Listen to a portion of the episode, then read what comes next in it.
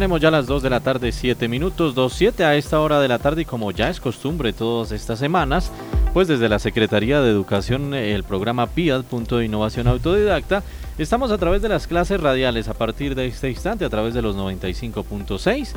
Nos acompañan eh, el día de hoy precisamente Alexandra Sánchez, la coordinadora de este programa, y Valeria Galvez, la formadora, hablarnos de inglés en la estrategia bilingüismo. Bienvenidas, profes, eh, y entramos en clase a partir de este momento. Muy buenas tardes comunidad soposeña, ¿cómo están? Eh, estamos muy contentas de estar acá en este espacio radial el día de hoy para invitarlos nuevamente a que nos acompañen, a que estén muy muy pendientes todos los días de nuestros programas en donde tenemos pues una parrilla o variedad de, temas, estamos con diferentes docentes y pues el día de hoy estamos desde el programa de bilingüismo. Igual, por favor no se desconecten, vamos a próximamente a, a pasarles la siguiente oferta. Vamos a tener dos cursos de inglés para los niños de 7 a 9 añitos y curso de 10 a 13 añitos. Entonces, pues los papás estaban esperando mucho este estos cursos, entonces vamos a, ofertarlos, estar muy pendiente de las redes sociales de la alcaldía municipal en la página pues oficial de, de la alcaldía. Entonces, pues voy a presentarles a Valeria, quien nos acompaña y hace parte de nuestro programa de bilingüismo. Good afternoon, Valeria. All the people in Sopó. Mi nombre es Valeria Galvis y como dijo mi compañera, vamos a estar aquí acompañándolos todos los viernes en este programa de bilingüismo, eh, más enfocado en inglés, ¿no? Correcto, sí, pues eh, tenemos varios idiomas, ¿no, Valeria? Igual vamos a, ver más adelante después de que tengamos como éxito ya con nuestros dos primeros cursos, porque pues como ustedes saben, ya esta semana estamos en los últimos retoques, digámoslo así, con nuestro curso virtual de inglés de El Sena. Créanme que pues eh, ante la demanda y, ante todo pues está los instructores están preparando todo y ya pues tenemos tentativamente el 17 para iniciar entonces ya con anterioridad se les había enviado un correíto a todas las personas que están interesadas entonces estamos pues con ansias esperando ya poder iniciar como tal nuestro curso y pues ahorita vamos a sacar la oferta, ¿no, Valeria? Vamos a, a, empezar ya con, con estos dos cursos. Los dos cursos para niños más pequeñitos. Claro que sí, los padres pues estaban muy ansiosos, eh, nos han preguntado mucho en la Secretaría de Educación, pero pues eh, ya tenemos los contenidos, ya tenemos todo desde un enfoque muy didáctico y pues eh, eventualmente pues, ustedes saben, comunidad que debido a la pandemia pues vamos a, a, empezar a trabajar también virtual, ¿no? Sí, sí. No vamos a exponer a nuestros niños. No, sí, ahorita toca cuidarlos ante todo. Correcto, entonces, bueno Valeria, el tema que vamos a hacer hoy es sobre una guía de inglés del Colegio Pablo VI, que está dirigido para niños del grado cuarto. Entonces, hoy vamos a hablar sobre School Things. Em, no sé si recuerdan muy bien, o sea, vamos a practicar un poco el vocabulario, de que usamos más que todo en el colegio que, eh, y con el que tenemos más contacto. Por ejemplo, si yo digo a un compañerito que me preste el borrador, entonces, ¿cómo se dice borrador? Entonces se dice eraser. Entonces, si yo digo, ay, préstame por favor un borrador, diría, my I borrow eraser. Ah, correcto. Sí. Mira que nosotros, Valeria, pues eh, hemos estado muy pendientes y en, los anteriores viernes hemos ido trabajando toda la parte de pronombres, entonces que es I. Entonces, por ejemplo, el primero, my, es un acondicional, entonces se dice como eh, es para pedir el favor. Es muy usado, digamos, si tú quieres pedir el favor a una persona como puedo abrir la puerta, entonces usaría may, I open the door. Entonces eh, se utiliza mucho en esos casos. O solito también puede ser quizás. Eh, ah, tiene dos significados, pero en este caso lo vamos a usar como may de pedir permiso, como de una forma formal. Claro que literalmente el may eh, viene siendo podría, cuando tú dices que pues vamos a abrir la puerta, ¿podría yo abrir la puerta? Sí. Entonces es un poco, bueno, habíamos hablado de pronto de pronombres personales, entonces I, you, she, he, ¿sí? Y habíamos hablado del plural y singular, desde las terceras personas, entonces cuando hablamos de ella, él. Sí, que se le agrega la Claro, que de pronto para algunos papás y pues para algunos adultos, algunos de los chicos estudiantes se les ha ido dificultando, entonces empezamos por pronombres. Hemos también hablado sobre los tiempos verbales, entonces el presente, el pasado, futuro. Pienso que es uno de los, de pronto, eh, tiempos verbales un poco más difícil, ¿no? Porque estamos utilizando el going to, estamos utilizando el will, entonces pues ese no lo hemos tocado, pienso que de pronto poco a poco. Sí, poco a poco. Sí, eh, lo importante es ahorita eh, un poco repasar lo que ya hemos aprendido, lo que hemos los, los pronombres y la estructura de las oraciones. Por ejemplo, como vemos en las preguntas, tiene una estructura muy diferente a la estructura de unas oraciones afirmativas. Por ejemplo, con esta pregunta de May I open the door, primero va el condicional, después el pronombre y después el, el verbo y después el complemento. Esa es casi siempre la forma que, que tienen las preguntas en inglés, siempre. Ay, mira que cuando hablas de, de, questions o preguntas, nosotros hemos abordado pues cómo preguntar con el verbo to be, con is, con are. Hemos también hablado un poco de do, de das, que son los auxiliares cuando no está el verbo to be. Hemos venido hablando y pues también eh, le contábamos, explicábamos a, a quienes nos han escuchado en las últimas clases que el do y el das de pronto en sentido literal o su expresión es hacer. Sí. Cuando tú hables hacer, pero cuando vamos a preguntar, pues los auxiliares no se van a traducir como tal, sino los tomaríamos como un interrogante. Sí. ¿Mm?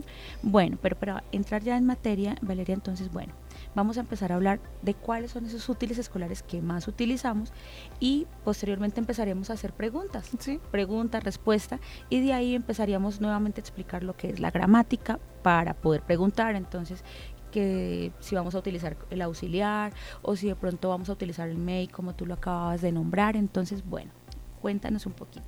Bueno, primero que todo, eh, algunos de las mm, herramientas que nosotros usamos en nuestras clases, por ejemplo, el lugar donde el profesor escribe toda eh, o nos explica eh, las clases que puede ser en un pizarrón negro o en un pizarrón blanco. Entonces, ¿cómo se iría a un pizarrón negro? Blackboard cómo se diría un pizarrón blanco, whiteboard, que es importante diferenciarlo, ¿no? Porque pues ya ahorita no, muy pocos utilizan el pizarrón negro. Eh, si digamos eh, el lugar, el, el, objeto que tú utilizas para cargar tus cosas y llevarlas de un lugar a otro, que sería pues nuestra maleta, como la diríamos, school bag. Entonces, por ejemplo, si te dicen en el colegio, tienes que, por favor, cortar a, algunos animalitos y pegarlos en el cuaderno. ¿Cómo pegaríamos y cómo cortaríamos? ¿Cuáles serían esas? Ese vocabulario nuevo sería scissor and glue. Entonces, si tú dices, voy a pegar estos animalitos, I am glue the animals on, on my notebook. Ahí vimos otra palabra nueva. ¿Cuál es la palabra nueva? Notebook, que quiere decir cuaderno. Correcto, Valeria. Entonces, scissors, notebook, y para cortar diríamos cut o para pegar paste o glue. Bueno, paste. claro que pues es cuando hablamos de como tal pegar, ¿no? Es el verbo pegar. Y pues el pegante diríamos glue. Mm, sí. Correcto. Em, ¿Cuál es? Em, también vamos a medir, por ejemplo, entonces utilizaríamos la regla. En este caso sería rule, que también lo, muchos los profesores lo utilizan como sigan nuestras reglas, entonces follow Ah. our rules. Ah, Importante. correcto, sí, muy importante. Eh, de acuerdo a eso, miren que ya vamos teniendo el vocabulario. De pronto los chicos que, que ya están desarrollando la guía o que ya la desarrollaron, pues están como un poco más eh, relacionados con lo que estamos hablando. Para los papitos que nos escuchan o la gente, los niños, los estudiantes que nos están escuchando, de pronto ya se les va familiarizando de pronto este vocabulario. Bueno, ¿qué vocabulario nos queda pendiente? Eh, por ejemplo, si yo digo, eh, ustedes tienen un, un libro de texto donde les mandan sus tareas. Entonces, este libro no se llama solamente book, como lo conocemos, sino es exercise book, que significa un libro de ejercicios. Mm, correcto. Eh, por ejemplo, cuando nosotros coloreamos eh, con estos mm, eh, lápices que son como de cera, de colores, como se dirían en español. Ah, como crayolas, cray- Ajá, ¿cierto? entonces sería crayons. crayons. Igual, y pues sí, ya igual, bueno, aquí podemos hablar también de los adjetivos, eso es un tema que sería muy importante cuando estamos hablando, porque nosotros tendemos a confundirnos, ¿no? Entonces, lo que hablábamos en clases pasadas, de pronto cuando aparece azul, en inglés decimos blue rule, ah, la regla azul, porque vendría primero el color y después vendría la regla. Contémosles un poquito sobre los adjetivos también. Pues los adjetivos son los que califican eh, el sustantivo, que digamos, por ejemplo, puede ser, digamos, como decía mi compañera, as- eh, la regla. Entonces, por ejemplo, nosotros podemos decir la regla es azul. Entonces nosotros podemos decir the rule is blue. Eh, nos está diciendo que, que es azul esta regla. Entonces eh, los adjetivos califican, le dan una característica al sustantivo o al pronombre del que estamos hablando. Por ejemplo, eh, si yo quiero decir mi libro es nuevo, ¿cómo diría esa frase? Entonces primero diría el, el, pronombre, que en este caso pues es book, the book, em, is new. Entonces vería el verbo to be en la mitad, que es is, que es ser o estar, como ya habíamos eh, en clases, anteriores. Y eh, new, que es nuevo. Entonces hay unos ciertos adjetivos que son muy importantes, son muchos, pero pues hay unos básicos que podemos ir practicando y que de hecho muchos de nosotros ya lo sabemos. Por ejemplo, si yo digo, eh, yo soy feliz, ah. eso es un adjetivo. Entonces, como diríamos, yo soy feliz, I am happy. Entonces va el primero el pronombre que es I, y el verbo to be am, happy. Happy, correcto. Y es importante que, desde ahorita empecemos a, conocer este vocabulario, ¿no? Porque los adjetivos, eh, cuando tú hablas de calificativos, estamos hablando de los colores, porque el color está dándole una característica al objeto que estemos hablando. Estamos hablando también de tamaños, cuando es corto, cuando es largo, ancho. Eh, tenemos también que otra clase de calificativos. Mm, Todo lo de tamaños, de tiempo. de tiempo también. Entonces, ¿qué pasa? Como les habíamos dado recomendación, estos son vocabularios que debemos desde ahorita empezar a enseñarle a los niños con los diferentes materiales que tenemos. ¿Sí? Entonces sea de pronto repasar el vocabulario cortando láminas, eh, cartulinas donde pongamos el nombre, pongamos la imagen, ¿sí? Y como hablábamos también, es un poco complejo porque en inglés nosotros no leemos textualmente cómo se escribe, sino que todo tiene una pronunciación. Sí. muy diferente que varía de palabra a palabra. No podemos decir como siempre se va a leer de esta forma la A en inglés, porque hay muchas que cambian. Por ejemplo, Apple se parece a la A, pero hay otras que, por ejemplo, um, study, o sea, cambian totalmente las pronunciaciones, no podemos tener una regla así fija de que todo va a pronunciarse de cierta manera.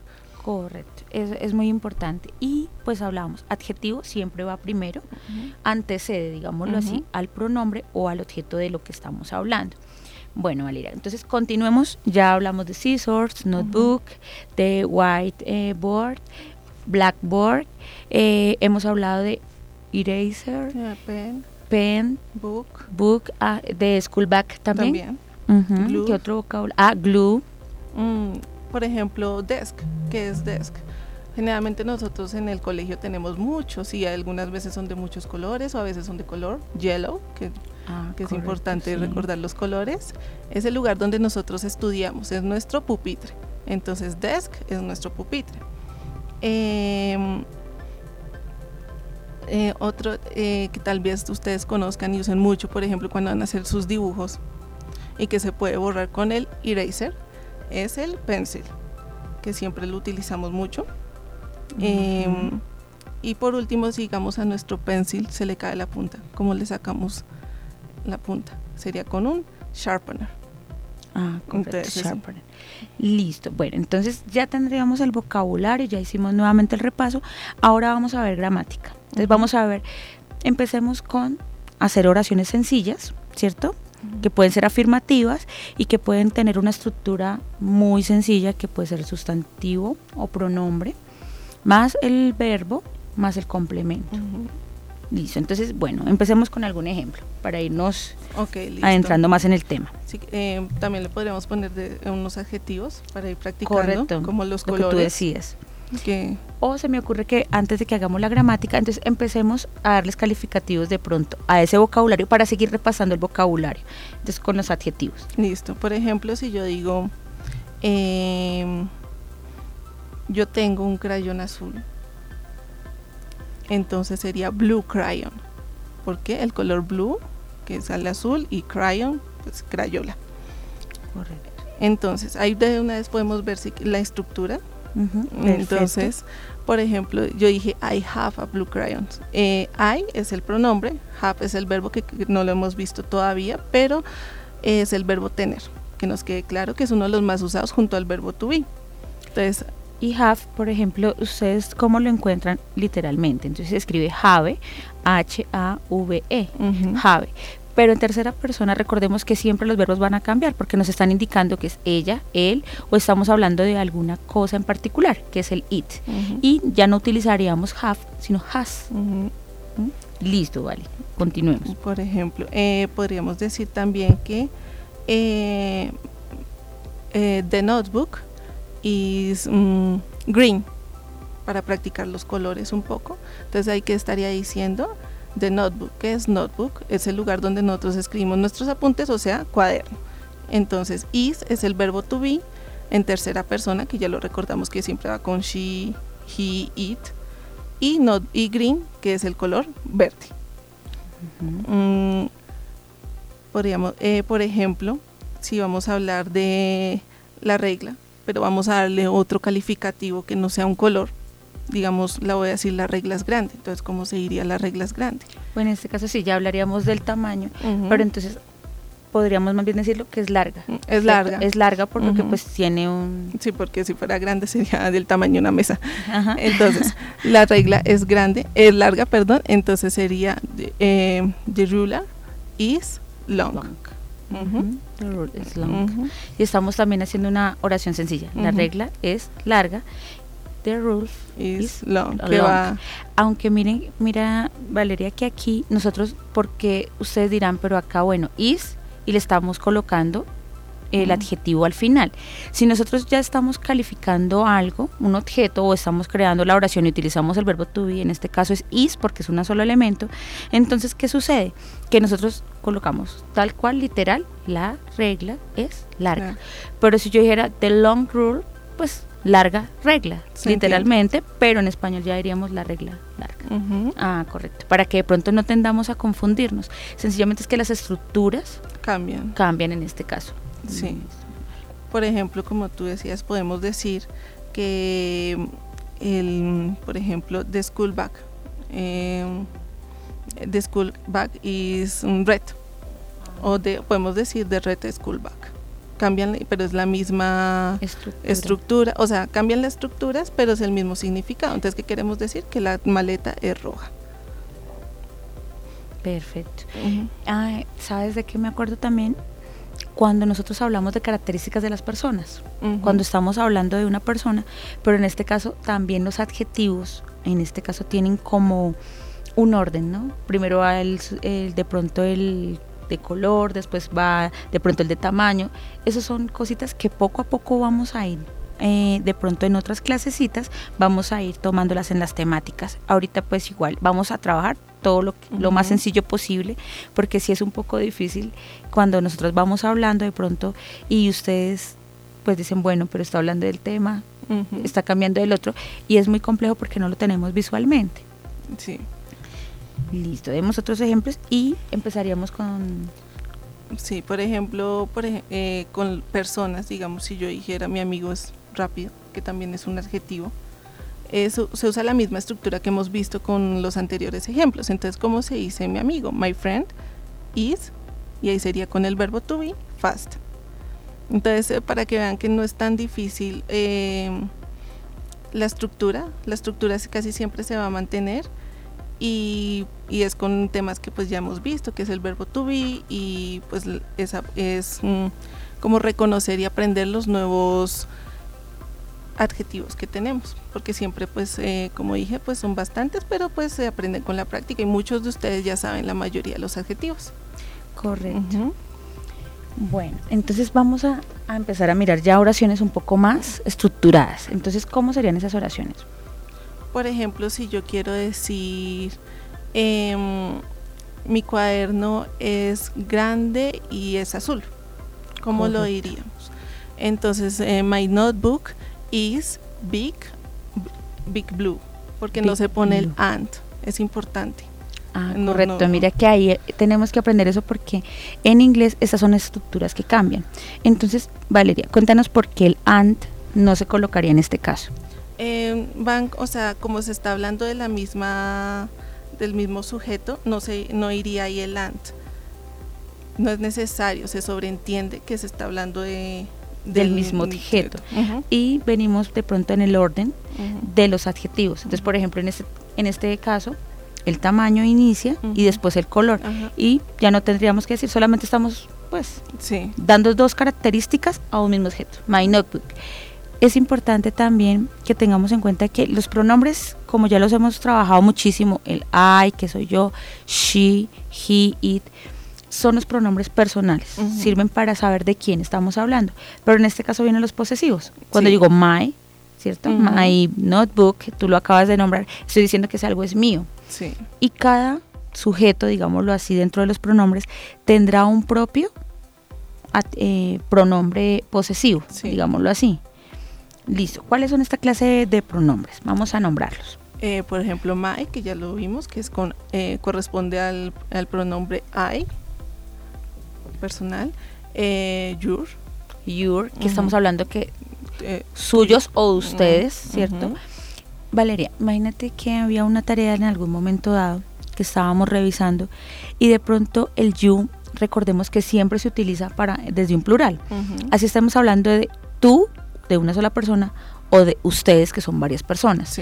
Esto puede llegar a variar dentro de lo que conocemos? No, siempre se va a trabajar de esta manera. El you se va a trabajar desde una manera plural, a pesar de que estemos hablando de una o de varias. ¿Por qué? Porque pues en realidad you para descifrarlo dentro de los textos, dentro de todos los de pronto guías que estamos trabajando, es muy complejo saber si estamos hablando de una sola persona o de varias. Sí. De acuerdo pero ahí hay una cosa que pues nos podemos ayudar en esos casos para saber si estamos hablando de una o de varias personas en you es ver em, el, como el plural, si tiene un plural dentro de la oración, porque por ejemplo si digo, no sé, em, you are happy o, o you are all happy, o sea, se puede hacer como esa diferenciación de que estoy hablando hacia todos o solo hacia ti.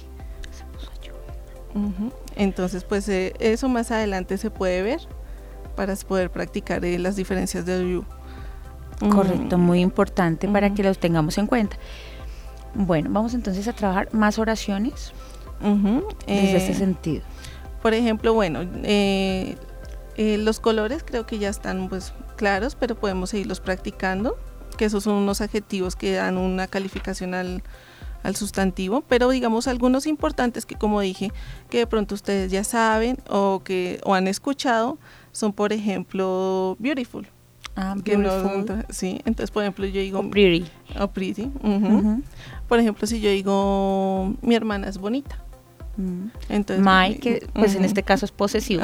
My sister, my sister is, beautiful, or pretty. Beautiful de pronto habla como, como más exclamación, cuando dice, oh, es bella.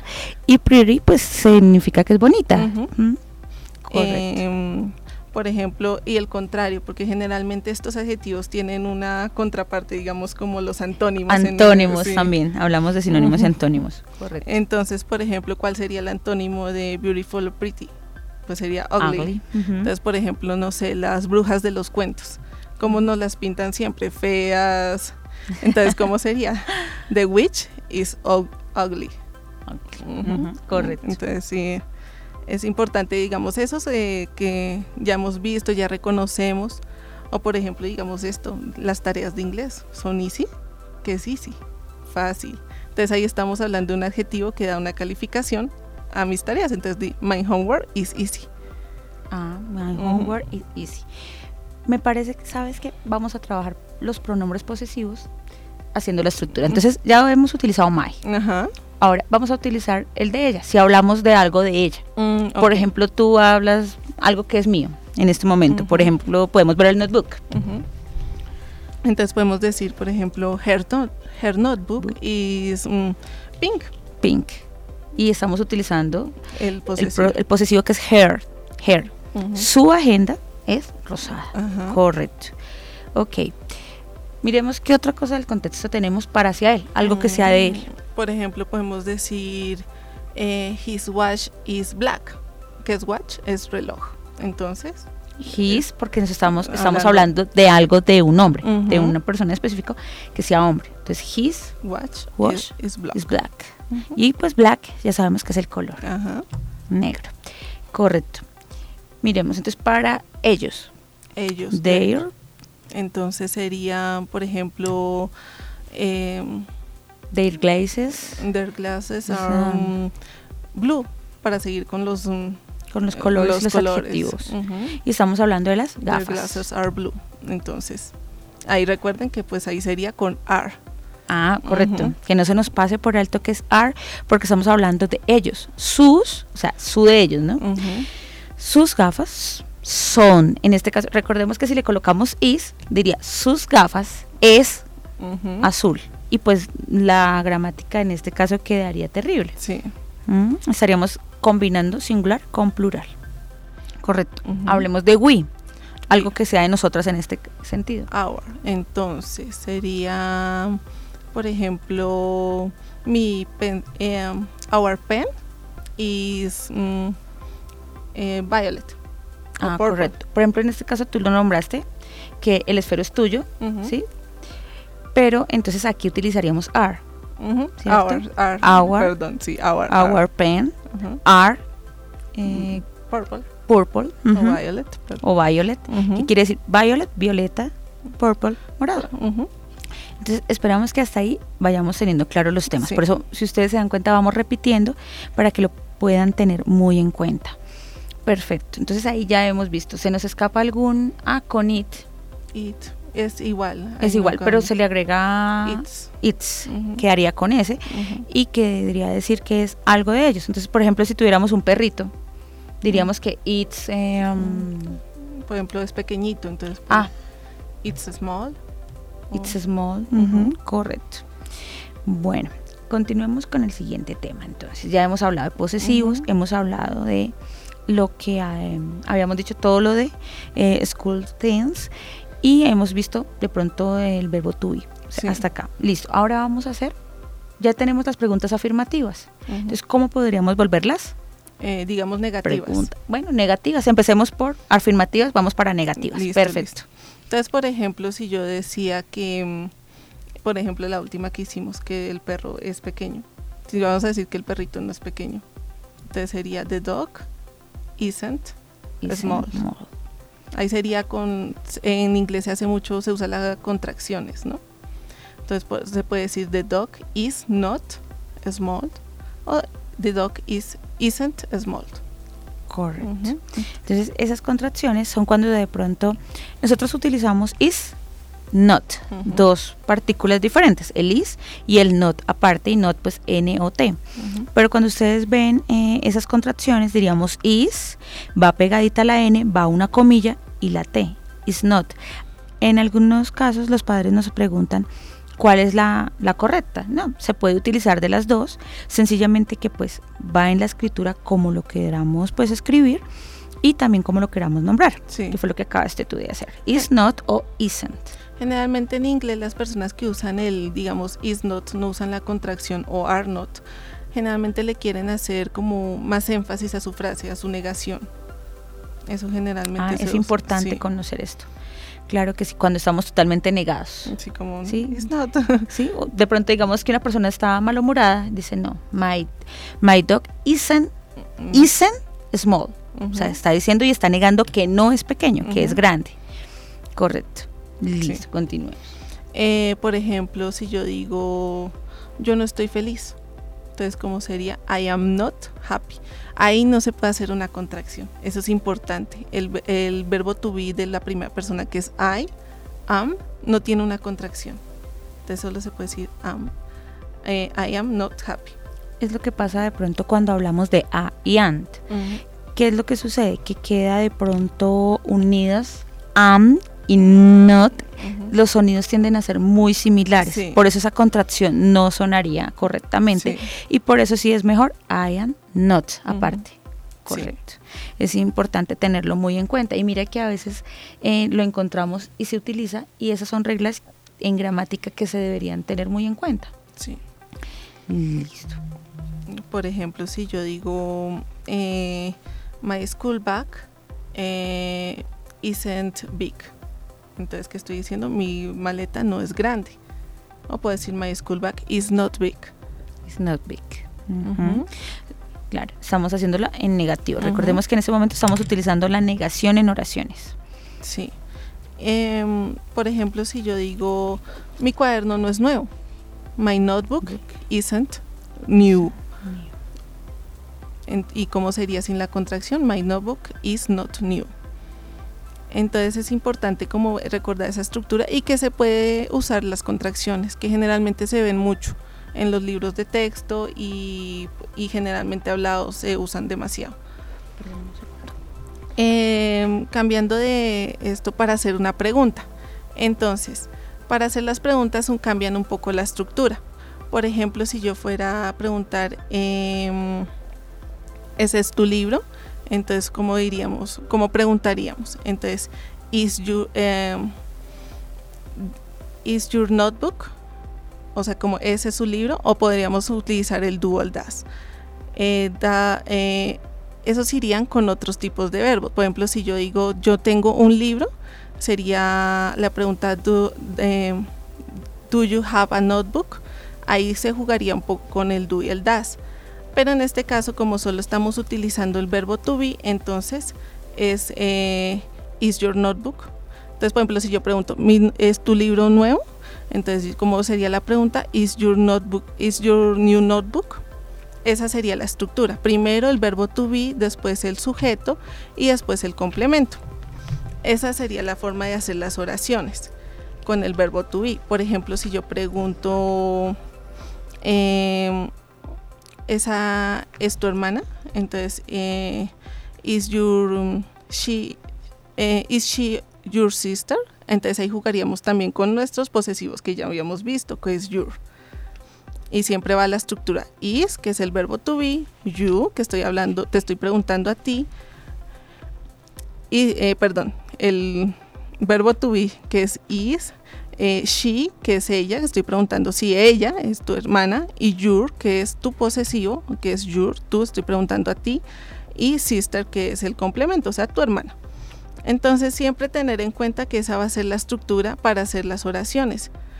Como dije ahorita, cuando se utiliza otro verbo que no es el verbo to be, que por ejemplo pregunté ahorita lo de, eh, por ejemplo, si yo tengo un carro, ¿cómo sería la pregunta? Entonces sería, ¿do you have a car? Entonces si ven que generalmente se utiliza la misma estructura, sino que aquí se agrega el, el auxiliar. Entonces el auxiliar do que va y el sujeto que es you. ¿Por qué va a do? Porque el sujeto es you. Si fuera, digamos, she, sería does. Does she have a car? Entonces ahí cambia un poquito, pero generalmente se sigue esa estructura para que lo empecemos a relacionar un poco con lo que ya hemos visto. Perfecto. Bueno, hasta acá hemos ya también he manejado otras dinámicas, hemos manejado también otras. Igual, por favor, papá, si tienen alguna duda o algo, entonces ustedes ahorita les vamos a dar nuevamente el número del WhatsApp de acá de la emisora para que por favor nos escriban para que conozcamos un poco más qué otros temas les gustaría, qué otros temas eh, creen ustedes que, podamos tratar acá. Bueno, listo. Entonces ya hemos pasado también negativo. negativo y pregunta ya. Y pregunta. Correcto algo más que podamos acá hacer. Vamos a trabajar otro, otro repaso. Sí, otro repaso, digamos, conociendo unos nuevos adjetivos que tal vez no hemos nombrado y que, tal, y que son muy usados. Por ejemplo, voy a hacer algunos ejemplos. Por ejemplo, si yo digo, eh, yo soy más alto, yo, yo soy alto. Entonces, ¿cómo sería? I am tall, que se usan mucho. Por ejemplo, si mi hermanito es pequeño, My brother es bajito de estatura. Entonces, my brother is short. Entonces son importantes como para irlos eh, relacionando con los que anteriores ya hemos visto. Ya hemos visto, por ejemplo, happy, que es feliz, beautiful and pretty, que es hermoso, bonito, Ugly, que ya lo hemos visto con The Witch, The Witch is Ugly, recuerden, la bruja es fea. Entonces, para que vayamos haciendo una relación, porque para aprender eh, eh, estos adjetivos recomiendo mucho que lo relacionen con imágenes o con algo que ustedes les recuerden y les, eh, les quede más fácil el aprendizaje de estas nuevas palabras. Por ejemplo, si yo digo un caracol es lento, el caracol es lento. ¿Cómo se dice lento? Entonces, de snail, snail es caracol, es slow. Entonces es importante que lo vayan relacionando. No se imagínense de pronto un caracolcito eh, ahí en la lluvia como estamos ahorita, eh, avanzando lentamente. Entonces ahí de, snail is slow. Mm, Correcto. Por ejemplo, mira que algo importante eh, de lo que acabas de decir y volviendo de pronto al tema para seguir repasando el vocabulario, era cómo puedo yo de pronto decirle a las otras personas, por favor me prestas, eh, por favor eh, préstame eso o eso es mío. Por ejemplo, esos son vocabularios de los niños cuando estamos en el salón de clases, ¿no? En el Ah, classroom. sí. Entonces los niños tienden a dejar de pronto sus útiles en casa y empiezan a pedir prestado a los otros chicos o de pronto lo toman sin permiso, entonces viene el chiquitín que dice, no, eso Eso es mío, it's mine. It's mine, yeah. Mm, It's my o our, my, Mm. our, Our, sí. ¿sí? De nosotros. Entonces, ¿cómo podríamos empezar a mirarlo? Por ejemplo, si yo digo que quiero que, que me prestes eh, un lápiz, entonces sería my I borrow a pencil. Esa sería la estructura. Borrow es el verbo prestar, que es importante que lo reconozcamos ya, que se usa mucho. Eh, en inglés hay dos verbos que significan prestar y generalmente eh, hay una confusión con ellos. Por ejemplo, borrow, que es pedir prestado como tal, y lend, que es prestar. ¿En qué se diferencia? Porque se ven muy Muy parecidos. parecidos ¿no? si los utilizamos. Sí, entonces, por ejemplo, si yo voy a pedir a, a alguien prestado, utilizo borrow. Si yo digo, por ejemplo, em, yo quiero prestarle a mi amigo mi carro, por ejemplo, es ahí se utilizaría el lend. I lend you a car. Entonces, O sea, dependiendo de la persona que recibe de la acción. quien recibe la acción. O sea que borrow es el que más debemos utilizar de acuerdo a que es la acción de por favor préstame. O sea, es algo que yo necesito del otro. Pero si soy yo quien estoy haciendo el favor, soy yo el que utiliza. Lend. ujú. Ay, mira que es muy importante eso y no lo recordaba. Mira que me acordaste porque de hecho uno siempre tiende a utilizar lend. Sí. Y además en el corrector ortográfico, a veces en los libros que utilizamos, pues como no conocemos estas partes de la gramática, pues tendemos a equivocarnos Sí. y tendemos es a utilizar. Lend. Entonces, bueno, va- hagamos unas oraciones con borrow y con lend para que no se nos olvide, para practicarlo. Recuerden que lo que no se practica se olvida. Ujú. Por ejemplo, yo veo que aquí mi mejor amigo tiene eh, un, libro súper bonito de cuentos. Entonces, ¿cómo le diría a él que me preste su libro? Entonces, my, eh, my you borrow your book. Esa sería la estructura. Y ahí vamos viendo, por ejemplo, el your, que es el posesivo que, que vimos con anterioridad. Entonces, may es el, el condicional que usamos para pedir cosas de forma eh, formal, se puede decir, que no suene rudo, porque en inglés, pues como sabemos, todos los idiomas tienen sus estructuras y generalmente, pues cuando vamos a pedir algo no lo vamos a decir de forma, pues grosera. Es importante eh, recordar esas estructuras. Entonces, my, eh, you, o sea, el, el, el sujeto you, que es tú, borrow, que es nuestro verbo pedir prestado, eh, a book, your book, en este caso your, que es tuyo, tu libro, book, libro. Entonces es importante recordar esas estructuras. Em, por ejemplo, si yo digo, eh, ¿me prestas tus gafas? Entonces sería, ¿my you borrow your glasses? Entonces, borrow, siempre recuerden, es pedir prestado. Y siempre se utiliza, como pueden ver, la misma estructura. Lo único que cambia es el, prácticamente es el complemento. El. Listo, entonces si yo te quiero prestar mi agenda, mi notebook, entonces I lend my notebook you. I. Yo te presto mi agenda a ti. Ay, eso es importante. Mira que cada vez que vamos haciendo ejemplos, vamos recordando y vamos dando pistas, ¿no? Vamos Sí. andando de la estructura. ¿Qué es lo que pasa? Que yo no te puedo decir, yo te presto a ti mi agenda. ¿Lo puedo hacer también así? ¿O lo podemos hacer? Sencillamente es más fácil, ¿no? Sí. Y a veces encontramos pronombre al inicio y pronombre al final, porque estamos hablando las dos, Las dos, digámoslo sí. así. Entonces, en, este caso, yo te presto mi agenda a ti o mi cuaderno a ti. Sí. Entonces ahí se puede empezar a ver las diferencias. Por ejemplo, si yo digo, em, yo te presto, em, por ejemplo, em, eh, the ruler, mi, eh, mi regla. Entonces, ¿cómo seríamos? Entonces, I lend you my ruler. Entonces ahí estamos eh, utilizando el posesivo de my, que es importante, que ya lo hemos visto, my, que significa mío, mi regla. Entonces ahí vamos practicando un poco lo que ya hemos visto. Correcto. Perfecto. Bueno, todo esto es lo que vamos a ir poco a poco trabajando ¿por qué salen todas estas eh, premisas de pronto? Porque si nosotros vamos a darles el ejemplo, la idea es que ustedes conozcan cómo va la gramática y por qué vamos utilizando diferentes palabras, diferentes auxiliares y poco a poco ustedes también los van aprendiendo en casita.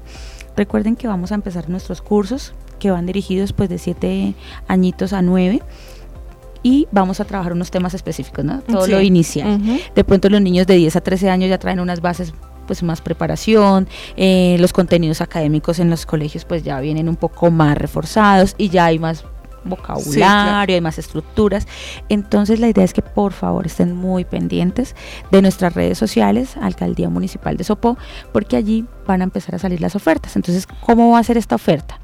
Para cada curso se va a sacar pues un link donde ustedes pueden llenar un formulario muy sencillo, pueden eh, anexar los documentos que va a ser la copia del documento de identidad, puede ser pues si como estamos hablando de menores de edad, entonces la idea es que esté sea el registro civil, si se tiene de pronto la tarjeta de identidad, pues mucho mejor, la vamos a colocar allí y vamos a colocar la copia de la cédula del padre de familia. Adicionalmente vamos a colocar una copiecita del, del CISBEN y conforme a eso pues vamos a ir llenando los datos del formulario. Una vez inscritos, nosotros vamos a tener más o menos el curso se abrirá o pues las inscripciones se abrirán a partir de la otra semana y tendremos el cierre el 5 de julio. Y de allí empezaremos a contactarlos, a enviarles correitos electrónicos para decirles cómo va a ser la dinámica, cuál va a ser nuestra herramienta de Classroom, ¿cierto? Porque recordemos, todo es virtual no vamos a, exponer a nuestros niños, eh, entonces vamos a manejar contenidos, vamos también a darles bastantes eh, indicaciones. Igualmente, bueno, Valeria, ¿qué se te ocurre para que sigamos practicando en casa?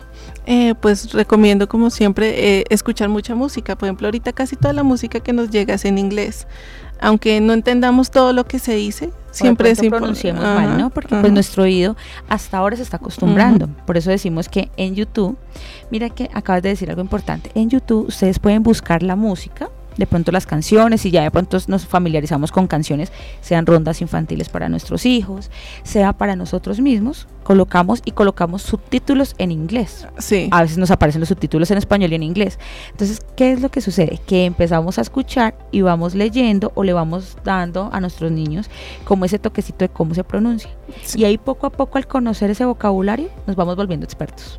Sí, además que se va entrenando el, el, oído para escuchar y entender, porque pues algunos de los problemas que generalmente nosotros como hispanohablantes tenemos es entender cuando un extranjero nos habla en, en inglés. Además que hablan rápido. Pues si nosotros a veces tendemos a hablar en español supremamente rápido y viene otra persona en un idioma que de pronto la mitad lo conocemos y mucho vocabulario que no, porque se me ocurre, Valeria, que vamos para la próxima clase en ocho días hablar de algunas expresiones en donde hay palabras que de pronto solitas significan algo, pero acompañadas nos crean oraciones diferentes. diferentes y de pronto como expresiones, son expresiones que de pronto nosotros utilizamos acá o en diferentes países. Son expresiones como muy autóctonas y en inglés pasa lo mismo esto también recibe un nombre. Entonces se me ocurre que para la otra clase podemos empezar a utilizar esas expresiones para que ustedes las conozcan y que estén muy atentos, que de pronto, no sé, si quieren escribir, no importa lo que les decíamos, no importa que hablemos de pronto el vocabulario no con su pronunciación correcta, no lo escribamos bien, pero eso es el proceso, ¿no? Sí, además que también creo que muy, eh, muy dentro de esa categoría de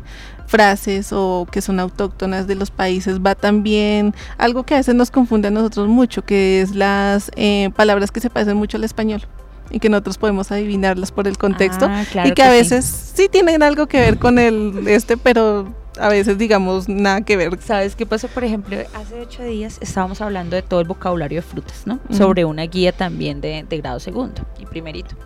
Entonces, por ejemplo, banana. Pues banana se entiende y sabemos qué es. Sí. Coconut. bueno, son, son palabras que son muy similares a lo que tú acabas de decir. Pero hay otras, strawberry, y uno dice, oh, caramba, totalmente una palabra que como se escribe, que como se lee, totalmente diferente y sencillamente es fresa. Sí, claro. o por ejemplo, que nos pasa, por ejemplo, actually, que todos creemos como, ay, actualmente. No, eso significa ahora. Ah, Entonces, eso, nosotros, oh, actually, debe ser actualmente, porque pues tiene como esa parecido al español. Y no digo que no esté correcto, eh, incorrecto hacer esa mm, relación. porque pues eso nos ayuda mucho en inglés. Por ejemplo, si yo digo different, ¿a qué no suena different? A diferente. O sea, son palabras que se parecen mucho y realmente sí tienen muchas que ver, pero pues toca tener cuidados con esos llamados falsos amigos. Falsos, sí. Por ejemplo, es lo que pasa también en español. Cuando hablamos de palmas, podemos utilizarlo general. Puede ser las palmas de las manos o puede ser las palmas que dan cocos. Entonces, por ejemplo, en inglés también pasa eso.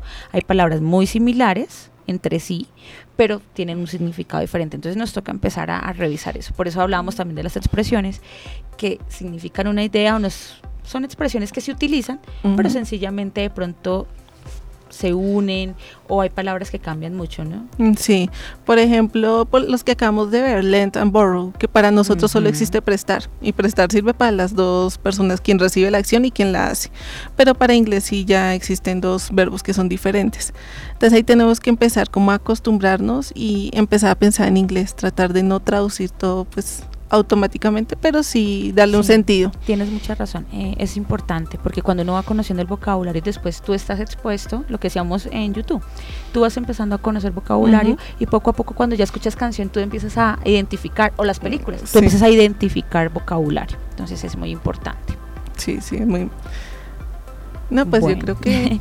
bueno, el día de hoy, entonces recordemos las temáticas que manejamos, entonces manejamos supplies things, eh, todo lo eh. que tiene que ver con vocabulario del school. Sí, todos los tipos. Y ahí vimos un poquito de los adjetivos que son que ya que son como básicos, por ejemplo los colores, que ya los conocemos un poco, y por ejemplo los adjetivos, digamos, de happy, que dan una calificación ah, al mira que por ejemplo de esos casi no hablamos, pero esos son calificativos de estados de ánimo. Entonces poco a poco vamos viendo diferentes tipos de adjetivos. Sí. Hoy no alcanzamos de pronto a verlos de tiempo, pero pues para una próxima ocasión eh, hablamos nuevamente pronombres personales, pronombres posesivos, vimos un poco la estructura, cómo preguntar, cómo pedir prestado cuando hablas de borrow, de lent, entonces, para que esos temas de pronto ustedes los tengan muy presentes, para el vocabulario, para eh, ese repaso continuo del desarrollo de las guías de nuestros chicos y pues decirles que el día de hoy pues nos despedimos muy contentos porque están ustedes ahí prestándonos atención, porque nos muestran su apoyo a través de las redes sociales y los vamos a continuar acompañando. Entonces para que no se despeguen de la franja de nuestra radio, los 95.6, entonces estamos ahí conectados. Y por favor, redes sociales, estamos muy eh, sacando ofertas. Ahorita pues estamos en unos procesos de ir poco a poco sacando nuestras ofertas institucionales para que ustedes se unen y estamos pues con nuestros formadores también en todas las en todos los sectores del municipio, apoyándolos, colaborándolos. Entonces la Secretaría de Educación presente. Muchísimas gracias por, por acompañarnos. Entonces, bye Valeria. Goodbye. Thanks.